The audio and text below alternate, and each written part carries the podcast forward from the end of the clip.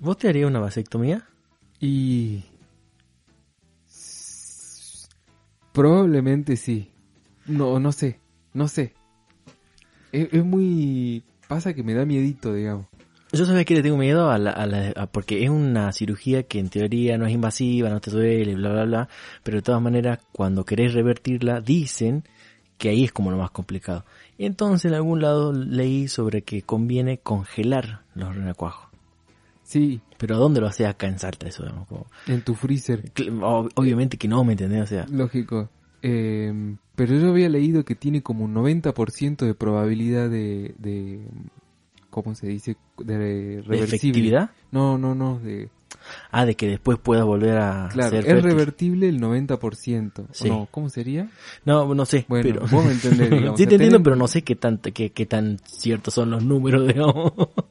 ¿Tenés, tenés un folleto? Así dicen. No, te iba a pasar un posavasos. Bueno, este, igual hay una duda que me surge más allá de qué tan efectivo es, si se puede revertir, si no, si te la haría o no, eh, es cuestionable, no me huevo igual yo, es como que no me gustan las personas que son militantes de la, sí, porque la solución es la vasectomía, pero que no se la harían, ¿me entendés? Claro. Como que, ¿para qué mierda entonces lo, lo No, como una bueno, solución? Pero es lo mismo, es una cuestión, creo que de visibilización también. Pero, es como pero la gente hacételo, que- hacételo y tráeme los papeles que dice que vos te cortaste los cables de los huevos y te creo, ¿no? O sea, si Claro. no- Bueno, en ese Como caso que- sí, habría que buscar un militante que lo haya hecho. Claro, así me sirve, ¿me entendés? Igual, Eh. ¿sabes qué? A lo que quería ir con todo esto era, yo congelo mis espermatozoides, ¿no? Sí. Congelo mis renacuajos. Pero ¿qué pasa si los congelo ahora a los 30? Hay diferencia si los congelaba a los 18 en cuanto, pero pará, a los 18 y hoy a los 30 son 12 años de diferencia en los que uno adquirió conocimiento, adquirió peso, adquirió un montón de cosas, digamos que, o sea, todo lo que ingresa al cuerpo de alguna manera se queda pegado, digamos, en la piel, en la sangre, en la memoria, en el cerebro, en, lo que, en tu ADN. Pero no, no, no funciona esa escala. Lo que sí es ponerle, si vos a los 18, o sea, hablando de una diferencia de edad y de tiempo, si vos a los 18 años era una persona sana y ahora en el futuro sos un drogadicto desastroso que te ha hecho mierda, sí hay una diferencia. Eh, o sea, vos decís que ahí sí hace la diferencia el hecho de Sí, porque haber tenés sido los más sano. espermatozoides hecho mierda. O sea que lo más conveniente sí era congelar sea como sea. Eh, sí, ¿Cuánto dura lo, lo no tengo idea cuánto dura. Es, yo cero información sobre No, va- bueno, congelamiento batamos de fruta, pero- de espermatozoides, pero supuestamente duran muchos años congelados. Pero que son como los años, óvulos, 10 ¿viste? años. Que ponele. O sea, no sé si tenés una. Como una vez que vos los congelás, tenés un tiempo determinado antes que se venzan y nunca más los podás eh, volver a, Se mueren o no, congelar. Pero no, si está congelado, yo creo que bajo el- siempre la, la misma temperatura y las mismas condiciones, este, debería ser infinito. Mm, No debería tener un deterioro. entonces yo puedo congelar mi esperma y que duren inseminar a una persona de acá 200 años. Estaría muy buena esa prueba, no O sé sea, si... tener un hijo que nunca voy a conocer. Pasa que creo que no es éticamente correcto por ahora, pero estaría muy bueno Por ahora. eso, sí, porque viste que el congelamiento de óvulos y de espermatozoides es algo muy nuevo, Diga- relativamente. sí, sí, Ponele sí, en que en los 70, en los 80 empezó la tecnología esta. Sí, Así que ¿cuántos años llevaríamos de esto? y menos de 50 años. Bueno, ponele si de acá a 200 años en algún freezer hayan quedado unos espermatozoides, de, no sé, de, de Neil Armstrong y quieran criar otro tramposo, eh, descongelan esos espermatozoides, se los ponen en otro óvulo, estaría bueno ver qué onda, digamos, si Pero es que o no. lamentablemente no creo que estemos vivos para ese tipo de No, experimentos. lógico, lógico. Pero me parece que en algún futuro no muy lejano van a pasar, digamos. Pero la pregunta es esta, ¿no? Ponele que, bueno, ya descarté esto de si, si congelaba a los 18, si congelo ahora, no había diferencia entonces. Vos decís que todo lo que aprendí o todo lo que mamé en estos 12 años es insignificante, digamos. Sí, totalmente. No sale el hijo más tonto o más inteligente No, o más, nada. no sé, sano. Sano sí, porque Sí, si vos sos sano, tus espermatozoides van a ser sanos. El tema Claro. es que si vos te cuidas bien, si vos te alimentas bien, si vos estás bien, tus espermatozoides van a tener cierta vitalidad. El problema es si vos congelas eh, espermatozoides después de los 35 años. Que ya Porque ahí, son renacuajos Eh, con sí, Roquefort. disminuye un poco más la población, porque viste que también la fertilidad se mide por cantidad, creo que por centímetro Debe ser eh, por milímetro. por sí, milímetro cúbico, no, creo que es centímetro cúbico, creo que Ah. son como algo así como más de 15 millones por centímetro cúbico es porque sos fértil. Ajá. Eh, y si vos por centímetro cúbico tenés menos de esa cantidad es porque sos menos fértil, lógicamente. Claro. Y si pasás los 35 es como que bajás la producción y también se vuelven perezosos tus espermatozoides. Si hay algunos que no nadan, otros que están medio chuequitos, entonces es como menos probabilidades hay de que lleguen al óvulo. Claro. No son Pero como runners. es, claro, pero como es inseminación artificial, viste que lo inyectan directamente adentro, así que... de Esa es una duda también que tengo. ¿A dónde se inyecta? O sea, cuando es inseminiza, inseminiza, una- vivo en una nemonana. Mal. Cuando es ins- eso, eh, ¿a dónde lo inyectan? ¿Directamente en el óvulo? O, Claro. O, hace to- o le O sea, hacen si, es, flashear el si es viaje? por probeta, si es por probeta, agarran el óvulo. No sé si alguna vez viste unos videitos que lo ponen como en, en- el óvulo está apoyado como en un vidrio y viene como una mínima aguja que le inyecta un espermatozoide. Y ahí puede salir todo bien como puede salir todo mal, porque a veces ese óvulo ah, eh, se divide y se transforma en gemelos, digamos. Que no me acuerdo cómo se llama esa división del, del óvulo, porque no es este... Ay, se me fueron todos los nombres, se me fue la biología y la mierda. ¿Cómo se llama cuando se divide, se divide la célula? Eh, mitosis. Sí, sí. Bueno, no me acuerdo si es mitosis o meiosis. Creo que es meiosis cuando se divide y son dos iguales, como si estarían casi clonados. Y ahí es como Ah, nacen los, los gemelos, digamos. Pero corre ese riesgo también. claro, que, que no solamente se divide en dos, sino que se divide en Sí. siete, en ocho, Ah. y en vez de inseminar uno... pu- Puta madre, el que se traba la lengua. En vez de inseminar un solo óvulo, Sí. eh, termina... Bueno, ese óvulo se insemina y se divide en ocho y tenés octillizos, digamos. Pero hasta qué punto se manipula, o sea, yo que no me imagino es una pinza de pila muy chiquitita, así como que moves un solo espermatozoide. O No, sea, tiran varios. Y, y si se pegan todos, Es que a, a uno solo entra, digamos. y si tuviste mala suerte, o, o no, no y sé. bueno, ahí tenido Bueno, son fallos, es que son fallos de la... Ese es el problema, es que nunca, casi nunca es uno solo. Claro. Generalmente siempre hay dos. Y si se descontrola, porque hay clínicas. Bueno, el problema es también cuando tenés inseminación eh, artificial eh, directamente en, en el cuerpo de la mujer. Viste que también le meten como adentro los espermatozoides cuando la mujer está ovulando. Claro. Y ahí prenden un montón, porque no es que están viajando por la vagina y, y se meten por... eh, acá falla la biología de nuevo. Bueno, Claro, pero no hacen el recorrido tradicional, digamos. claro, eso, no sí. hacen el recorrido tradicional, están mucho más cerquita, entonces Claro, más no chance... llegan cansados. Claro, esa, una, y tienen mucho más chance de entrar varios. Claro. Entonces ahí se descontrola todo para la mierda. Me, me imagino, me imagino, o sea, siempre trato, siempre flasheé con eso. Eh, Viste que hay mucha gente... Pero pará, Sí, creo que es así, porque no estoy muy seguro, ¿no? Acordate que, acuérdense en todo lo que están escuchando que esto es batiendo fruta, ¿no? Después me van a decir, ay, pelotudo, dijiste mal. Obvio que dije mal, si de eso se trata. sí, no sé si obvio, pero es muy probable. Es muy probable, es muy probable. porque sí, bueno.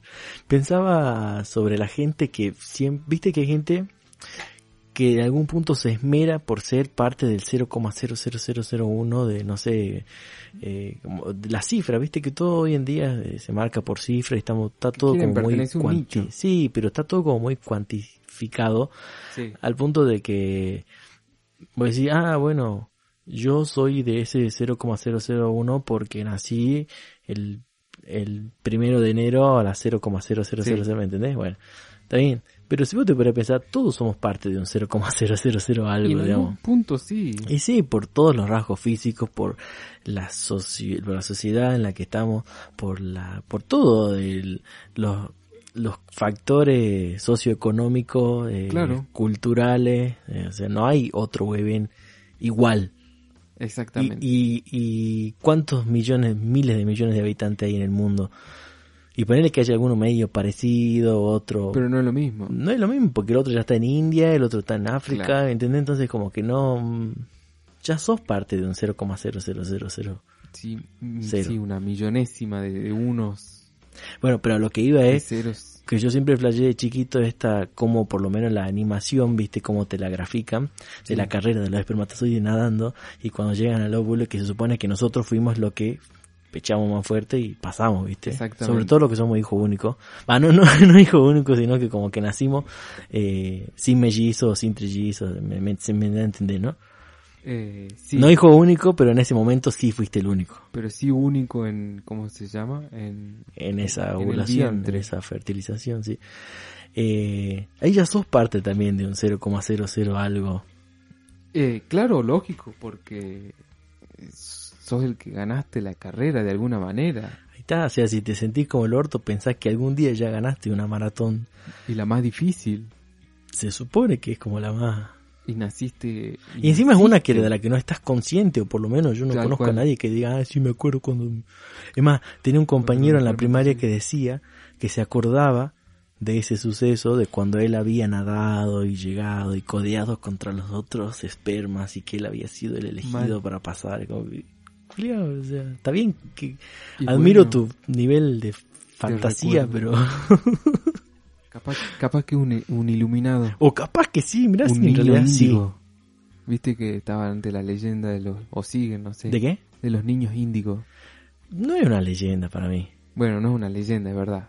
Yo lo estoy exagerando. Es Sí. que son los niños estos que nacen súper dotados y que ya nacen con alguna sabiduría, digamos, porque... Yo lo asocio más a, a que son personas eh, más perceptivas y frágiles o sensibles. a Pero muchas esos pibes, eh, cuando hablan, tiran la posta, digamos. O sea, dicen cosas muy ciertas, dicen verdades que... Pero entonces no es una no leyenda, son es posta, digamos. Claro, no Sí. es posta, es posta, es posta. Y yo lo relaciono, ¿sabes qué? A los trastornos estos, al TDA, al No, autismo. pero no tiene nada que ver con eso. No, pero yo lo asocio a que las personas por ahí con autismo, con déficit de atención, esas cosas, tienen como para mí cierto nivel de grado de niño índigo, digamos. Puede ser, Porque por algo porque sí, viste No que por ahí... por algo. No, pero viste que hay casos de chicos que son autistas que son, no sé, súper matemáticos. Sí, o no sé, tienen eh, esto, ¿cómo se dice? Los que pueden ver colores con los sonidos, ¿cómo es que se llama eso? sí, no me sale. Sinestésicos. sí. O tienen oído absoluto, o no sé, qué sé Yo tengo algo parecido. Tienen muchas Se habilidades. raras. llama oído obsoleto. Oído obsoleto, eso Sí, me gusta mucho. De fábrica viene así. Claro, claro. Eh, yo tengo color absoluto. Color Vos- absoluto. Sí, vos me pones un color adelante, yo te digo cuál es. El pantón, así de- ¿El pantón? el pantón de, de te pongo una, una tarjeta y vos me decís es el pantón C24. ¿Sabes lo que son los pantones? Sí, sí, sí, sí, el ¿Así? código del color. ¿Así? No, no tan No preciso. tanto. Ah, Como poner un rojo, yo sé que es rojo. Ajá. Si vos pones un azul, yo sé que es un azul. Bueno, ese es color absoluto. Claro. Sabes distinguir los colores. ¿Olor absoluto existe? Eh, no porque le ponen nombre. Justo estaba viendo una curiosidad muy loca sobre los colores. Ajá. Que hay una tribu que le llaman de la misma manera al verde y al azul. Vimos el mismo video entonces. Vimos el mismo video Sí. entonces. Mirá qué loco Sí. que que no lo saben distinguir, digamos, si vos pones un cuadrado con colores verdes Sí. y uno azul es como que ven lo mismo. Pero que si le pones un verde de, de otro tono lo distinguen al toque. Y Pero- apenas, y apenas, ¿no? O sea, apenas. Yo no lo pude distinguir en la tabla. No, yo me confundí también, yo pensé que era otro. ¿Dónde lo vimos? Ah, Molly. Molly, Ah, sí. es verdad, era de... No estaba eh, Sí, era datazo, era datazo. No sabía si era en, en otro, pues Express TV u otro, esos de No, curiosidad. fue Molly, fue uno de estos videos que sí. subió Molly. Te iba a comentar algo que a mí me pasa y que es algo que me gusta que me pase eso, que sería algo así como relacionado a los olores. Yo cuando huelo algo, sé si tiene, si le falta sal, si le sobra azúcar, si no tiene azúcar, si está, sin probarlo, solamente con el olor ya sé que le falta. O ya sé que tiene, ¿me entendés? Sí, En cuanto a por ahí de especias, de condimentos. bueno, a mí me Pero por pasa... general con la sal, yo lo huelo y te digo, a esto le falta sal. Sí, tal cual, a mí me pasa lo mismo con la sal y el azúcar. Ajá. Yo huelo el café y sé si tiene azúcar o no. Sí, porque aparte como que cambia, ¿viste? Ya, ya cambia el pH y, y de alguna manera uno conoce el café con azúcar y sin azúcar. Entonces ya sabe diferenciar cuál de los dos. Sí, yo creo que el, el olor absoluto no, no existe, volviendo otra vez al, Ah, al de sí. atrás, porque le tenés que poner nombre y tenés que saber identificar antes los olores. Claro. O sea, vos, te- vos naciste y te ponen un curry adelante tuyo, vos no vas a decir de una, ¡eh, curry, mamá! No, Ay, claro. ¿Qué pingo esto que no me gusta? Pero pensando en esto, eh, viste que, bueno, uno dice, conozco cuando algo tiene o no tiene sal, ponele, Sí, ¿sí? Pero a veces, cuando vos estás oliendo algo, eh, pero que lo tenés frente tuyo, te das cuenta de lo que es, ¿no es cierto? Estás Sí. oliendo una palta, decís una palta. Pero te pasa de que a veces podés traer olores a tu memoria sí, sin sí, tenerlo presente. totalmente. Eso, eso creo que es un don también que... Que capaz que lo tiene muy, muy- un porcentaje muy grande de la población, ¿no? Pero es como algo que me gusta a mí, que yo digo ahora, no sé, olor a Kinder bueno, es como, uy, ya lo tengo acá, hasta el sabor lo siento. Sí, yo creo que depende también eh, qué experiencia tuviste con, con, con esos olores, digamos. Porque por ahí vos me Mm. decís, no sé, yo me sé muy bien el olor a la... Me sé muy bien el olor a la goma Eva, ponele. Ujú, O ese olor a zapatilla nueva, ¿viste? Ese olor Sí. característico de la goma. Sí. Bueno, ese lo tengo clavado en el cerebro. El petricor, algunas flores. Eh, Todo lo que me va diciendo yo lo voy, lo voy lo recibiendo. tenés en ¿no? tu Porque sí, claro. pero ponele, al- no sé si es a donde vos creí, eh, vos decís que hay olores que si lo oliste poco, o aromas que lo sentiste una vez sola, vez ¿te cuesta recordarlo? Sí, Ah, sí, sí, sí. Como los lugares que visitaste. No sé si te pasa también que vas a una calle, medio como que capaz que te orientás, pero no sabes bien si es al frente, en la esquina, o como que perdés el norte. Hasta que lo olfateas. O- sí, en un punto yo creo que el norte manera. de alguna manera es instintivo también. Todos los sentidos colaboran con eso, digamos. A mí me pasa por ahí con algunos lugares, porque hay lugares que tienen olores, olores similares, ponele, ¿no? Las casas de las viejas tienen casi todo el mismo olor, algunas, no todas, ¿no? No, sí, sí. Eh, ponele, hay casas de señora que por ahí si la señora es muy fumadora y tuvo un hábito fumador, viste que ya se impregna el olor en las paredes, en Sí. las cortinas, en la ropa, Sí, sí. más las pastillas, más las cremas de vieja, más el café quemado, más el bife que se come, qué sé yo, me hace acordar mucho a mi vieja abuela. Es que es una conjunción de olores en realidad que Claro. después determinan ese aroma que es a vieja. O sea, A el olor a vieja es un poquito de crema de ordeñe, un poquito de pedo de, de medicamento, un poquito de meo en la tanga, Ponele. un poquito de pucho si es que fumaba. sea, son muchos... Claro. Viste que de hecho los, los creo que se llaman esencistas o algo así, los que elaboran perfume, lo hacen a partir de... Es como los colores, lo hacen a partir de muy, pocos, muy pocas Sí. esencias. Depende. Y van mezclando hasta que llega, porque una gota de más, una gota de menos, te varía un montón el... Claro. el- En- yo lo asociaría como a las frecuencias del sonido. Viste que vos tenés un sonido como la voz humana, un instrumento. Sí. Ponele, no sé, la trompeta. Cuando la trompeta suena, el espectro sonoro de la trompeta, viste que tiene diferentes picos. Cada pico es un armónico diferente, a diferentes volúmenes. Yo creo que estas personas que son esencistas manejan así los olores, digamos, como no sé, me hace acordar mucho al alfajor ese que viste que tenía la raspadita olor a vómito. Ujú. Entonces, El zorrino, claro, el alfajor que me lo hiciste zorrino. venir a la cabeza, dicho sea de paso, ya desde rico, la me- primaria que no lo como. Ese olor a mí me gustaba. Mira, no, Yo me sí, pero a mí me parecía vomitivo. pedo. Y ¿Cómo sintetizas eso aparte? Bueno, ahí está. Para mí, estos chabones agarran y, y tienen que pasar por alguna manera un olor a vómito. Tienen que conocer el olor a vómito. Y, y empezar a, a deducir el espectro ol- oloroso. Entonces, como que le agregan un poquito de esto, A ver un qué lo de compone. lo otro, claro. Mm.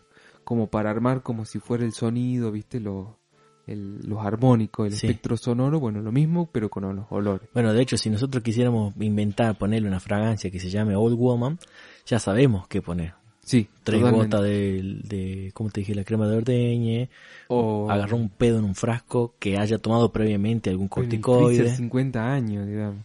que la vieja, El pedo añejado que Ah, tiene uf. que ser. anijado en, en barricas de roble, Claro. Más rico todavía, Eh, y si no hacemos como el de la peli el perfume, o el del libro el perfume. de pafa. Viste que el chabón ponía, eh, mataba a mujeres y las ponía como en unos ta- eh, tachos con aceite. Claro. Después las sacaba y las raspaba y le sacaba la fragancia. Pero el aceite es porque es una especie de conductor o co- que se impregna, digamos, del, de, de cualquier, por ejemplo, vos viste, cuando yo hago mucho ajo, en aceite y ahí lo dejo como que se macere, ¿viste? El, el aceite cumple esa función, digamos, como de, Aparentemente de sí. vector. No sé si con todo, pero viste que eh, el aceite y el alcohol. Sí, Porque vos tenés alguna sustancia o alguna, algunos compuestos de las plantas que se diluyen, se desprenden de la planta misma eh, bajo, eh, ¿cómo se dice? Un, es que no es un fluido, ¿qué sería? Un, bueno, un diluyente graso, porque la- el aceite es graso. sí. O en alcoholes, sino también. Entonces por ahí vos podés usar alcoholes o, o aceite, ponele. Claro, y ahí está la diferencia de Para sacar las para el que quiera saber en todo caso. Vos tenés muchos tipos de, dentro de la perfumería, vos tenés el agua de colonia y al final, digamos, como lo más puro, la esencia. pura, Claro. Justamente. Y en el camino, mientras más graduación de alcohol tenga, obviamente dura menos, porque eh, Menos se evapora. tiene, y que obviamente tiene, y es más barato, digamos. Pero después tenés agua de toilette, esencia, los perfumes, colonia, son todos tipos que según el pH de la piel de cada uno también lo asimila o no, porque hay muchas veces que vos decís, ¿por qué no me dura el perfume? Y bueno, tiene que ver con el pH, o que porque por ahí realmente era muy perreta y tenía mucho contenido de alcohol, entonces dura, es muy efímero, dura un toque así gigante y lo sentís a dos cuadras y después se fue. Y se fue al toque, para todo no el te viaje duró nada. Sí, Sí. exactamente. Mientras más concentración de la esencia tenga, más caro obviamente, Exacto. Pero- Y más te dura también. más te dura. Pero como las esencias de Just, ¿viste? Sí. Que son esencias puras. Y bueno, ponele, si vos querés una esencia de romero, Sí. lo que podés hacer es... La eh, exprimida betina. mal, mal, mal, mal. No ese tipo de esencia. Ah. No, Esa es no era una esencia del corrupta. mal, digamos. Ah, no, no, no. Eso para hacer brujería. Ah, Eh, vos agarrás la plantita de romero, la pones en alcohol, la maceras en alcohol una semana, ponele. sí. Después ese alcohol lo haces hervir. Que reduce. Claro, lo haces que se reduzca el alcohol, entonces lo, lo último que te queda así medio moquito, medio, medio sólido, digamos, es Sí. la esencia Claro. que vos le sacaste y eso vos lo podés rebajar con, con aceite. Que viene a ser algo así como una tintura. Claro, una hace la- la tintura, exactamente. Hacer una tintura, pero haces que se evapore el alcohol Claro. y que te quede el concentrado. Y ese concentrado lo estiras con aceite. Claro. Pero además, eh, bueno, ahí te das cuenta en realidad que por ahí podés haber hecho un frasco de 5 litros y se reduce a 10 mililitros. Porque está obteniendo lo más puro, digamos. Claro, pero es- ese puro vos después lo tenés que estirar también. También, sí, bueno, si no lo querés puro, obviamente. sí, claro, pero bueno, sí. ¿Qué haces con, con esencia de romero, ponele? Eh, lo Estofado. para el pelo, digo, mal, al pedo. al- Aparte es re invasivo, ¿viste? No, caro, boludo. Sí. te- Hiciste no sé cuánto. No, no, no. No sé para qué usarías un concentrado así romero. Bueno, pero. ¿de, de qué ponele? De, de, de cannabis. Eh, cannabis otra, sí es lo más usual, Ah. digamos, ¿no? Que vos haces el concentrado que te sale un, no sé, un par de centímetros cúbicos, que eso vos después lo rebajas con, con aceite de oliva o aceite de girasol, que Lo más neutro posible en todo sí, caso, como el de para coco. ingerirlo, digamos. Claro. Eh, que de la misma manera se hace el del cannabis, digamos, con alcohol, después lo, lo deja un montón de días, después hace que se evapore el alcohol y te queda el concentrado. Claro. Eh, pero bueno, eso conozco que tiene una propiedad medicinal, no sé qué otras plantas, se puede hacer con un montón de plantas. Yo creo que todas las plantas o tienen algo bueno o te da una alergia. Es así, digamos, corta, porque todas tienen alguna que otra propiedad. ¿Viste? La lavanda, el romero mismo, o sea, todas, inclusive y las que no tienen o las que las que no tienen como algo tangible, digamos, como decir, bueno, esta te calma, ponerle como la melisa. eh, Claro. Algún brujo o chamán ya se encargó de designar que el, no sé, cualquier otra, el té de cualquier yuyito tiene poderes astrales, ¿me entendés? Como, Claro. y ya para mí eso ya viene a ser más por ahí como un efecto placebo. Y eh, tiene un nombre eso, ¿cómo es? De cuando a las medicinas alternativas, ¿cómo se las llama?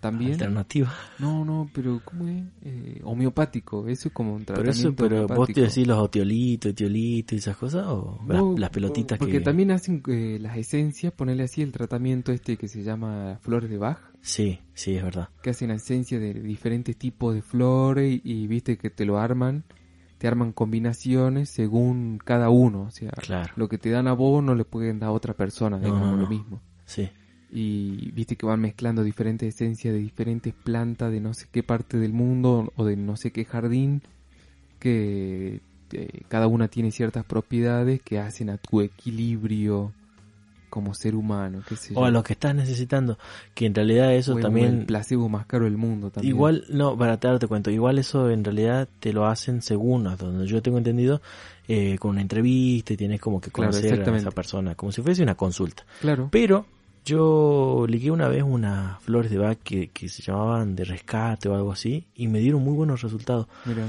pero sin haber ido a esta consulta o a comprárselas a alguien. Claro, o sea, la persona que las hizo ni siquiera me conoce, ¿me entiendes?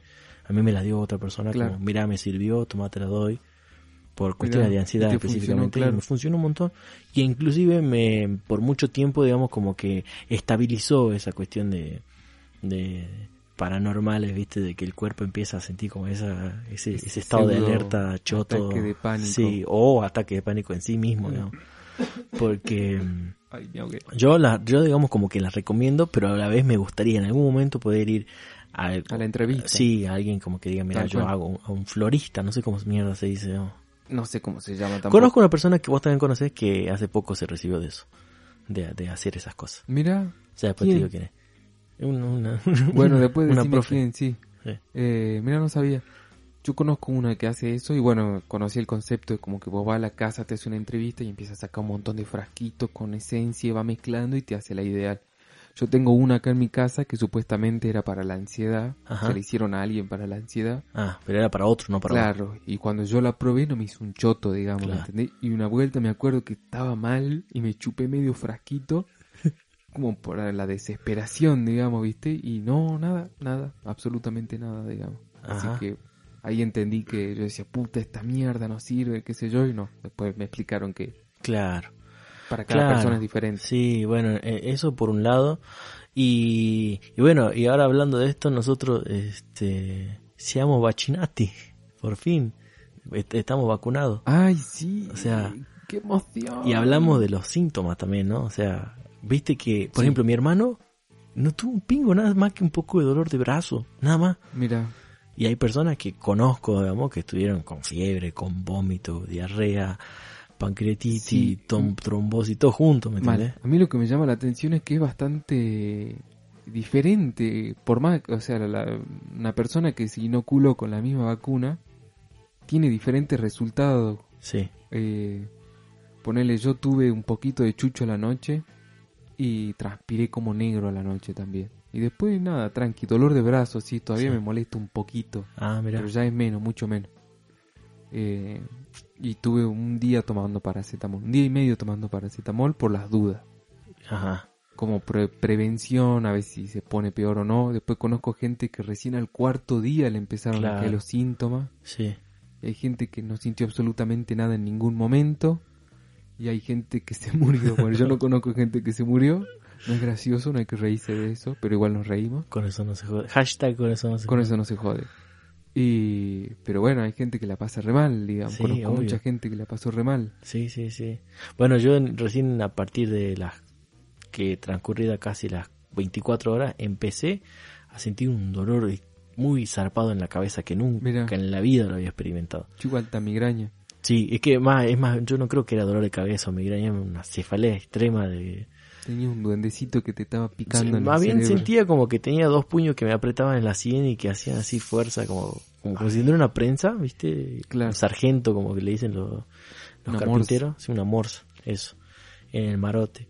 Pero bueno, a lo que iba es que ahí te das cuenta en realidad como todos los sistemas inmunológicos, por más parecidos que seamos de, en cuanto a altura, en cuanto a regiones, o en cuanto a, no sé, a lo que sea, cada uno asimila los cuerpos, los factores externos, digamos, de una manera distinta, porque Totalmente. inclusive los tratamientos, o sea, no todos los tratamientos son para para todos iguales, digamos. No, lógico, lógico. Por eso hay que ir al médico. Por eso no está bueno automedicarse tampoco. Aunque lo hacemos igual.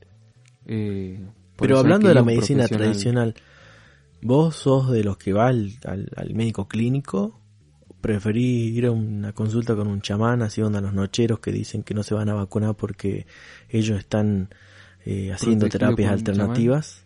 ¿e- ¿Eso es real? Eh, sí, es real. ¿Eso dijeron los nocheros? Sí, ninguno de los nocheros nos vamos a vacunar por Quique Teruel, palabras de Quique Teruel. Ninguno de los nocheros nos vamos a vacunar porque, contra el COVID, no, obviamente, Sí. no está de más aclarar, porque nosotros estamos adoptando eh, eh, Fuerzas místicas. algo así, digamos, pero... No me la sabía esa. faso. Ok, ok. Bueno, esperemos que le funcione. Ya veo después caen todo en coma.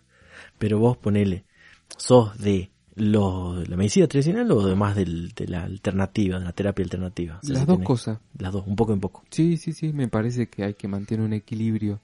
Ni ser tan ciego de, de dedicarte completamente a la medicina tradicional o a lo alternativo. O sea, las dos funcionan. Eh, las dos tienen su uso, digamos, tienen su, su fundamento también. Porque ponele, yo soy de ir al quiropráctico, ponele. Claro, que eso está, cuento como medicina alternativa. Y sin embargo yo siento que me funciona y, y- y me hace bien, digamos. claro. Eh, pero también regularmente me hago análisis anuales, soy de Laboratorio. clínico si es necesario, si, si me siento mal pues voy a la guardia, digamos, o sea, Ah, no me hago el boludo, nunca me hice el boludo con respecto a la salud. vos sabés que yo creo, creo que para mí en algún momento la medicina, lo que se llama tradicional, se va a terminar extinguiendo. En algún momento. En, de acá no mucho. ¿Por Eh, qué? Porque hay medicinas alternativas que realmente están dando resultados y Sí. funcionando más, entonces de a poco la gente misma y con este con este criterio New Age que hay progre todos los días, hippie, es como que la gente misma va a ir haciendo que, que el sistema médico, las droguerías, todas esas cuestiones vayan cayendo o quedando para poco.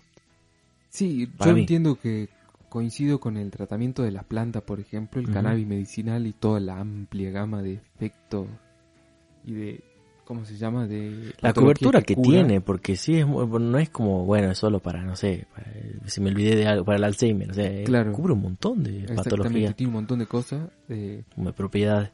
Eh, me parece que es una de las plantas amenazantes a la industria farmacológica, digamos, acá en el futuro. Es que siempre lo fue, Fundamentalmente. Y bueno, por algo la prohibieron. por ¿no? eso, o sea, sí, siempre lo fue, fue Eh, prohibida y bueno, qué sé yo. Yo no creo que se extinga la medicina tradicional como tal, sino que a mí me parece que se va a empezar a fusionar con lo alternativo y lo alternativo va a dejar de llamarse alternativo Claro, para bueno, unificarse en algo sí. que sea medicina, ¿entendés? En general, Claro. con el nombre propio. Eh, porque a mí me parece que, no sé, los rayos X si hacen falta, ir a un médico clínico a revisarte hace falta. el Eh, laboratorio. el oculista, ¿me entendés? O sea, profesionales médicos va a acudir siempre. Pero, pero yo creo que estos médicos van a cambiar la perspectiva en cuanto al tratamiento. Claro, ¿Me entendés? Por ahí, no sé, vos vas al, al, qué sé yo, al urólogo y te va a decir, no, mira, vos necesitas que te hagan eh, tratamiento con flores de Bach.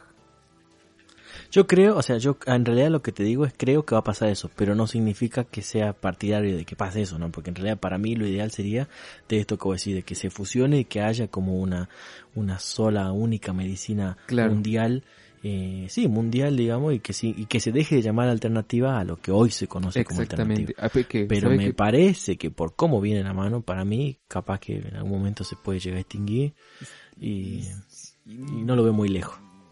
A mí me parece muy peligroso, digamos, si llega a pasar eso, porque vos viste, ¿no? En estos últimos momentos, por, por ser natura- naturistas, naturalistas, no sé cómo, entre muchas comillas, mucha gente salió a decir que es antivacuna, no vacunan a, lo- a sus hijos, no eh, se, se piensan que se pueden alimentar el prana, no sé qué onda, y después los pibes están con peste negra, ¿me entendés? Tienen viruela Claro. y se le cagan muriendo por tuberculosis, boludo, ¿me Claro. Enfermedades que erradicamos hace un montón de años gracias a la, a la ciencia, a la ciencia de las vacunas, digamos, bien, pero si te da, si te pones a pensar, y concluyendo con el tema de vacuna y con toda esta cuestión, eh, sería un muy buen filtro a nivel social, sociocultural, porque elimina a los boludos. O sea, Selección natural. sí. No me parece mal Y- desde ese punto de vista. Es solo se están, se, se elimina, Que ¿me se. Sí, de última, si no aporta nada. Que se caguen muriendo. En fin, bueno, eh, ¿de qué team son? Eh, medicina tradicional, medicina alternativa. Pasen por el blog eh, o el Instagram batiendofruta.podcast y no sé si tiene algo más para agregar. No, que nos pongan ahí en el murito del Instagram. Ah, yo soy Team Vacuna. Yo, Yo soy no". antivacuna, ¡Ah! quema de barbijo. Es, exactamente, exactamente. ¿Y vos?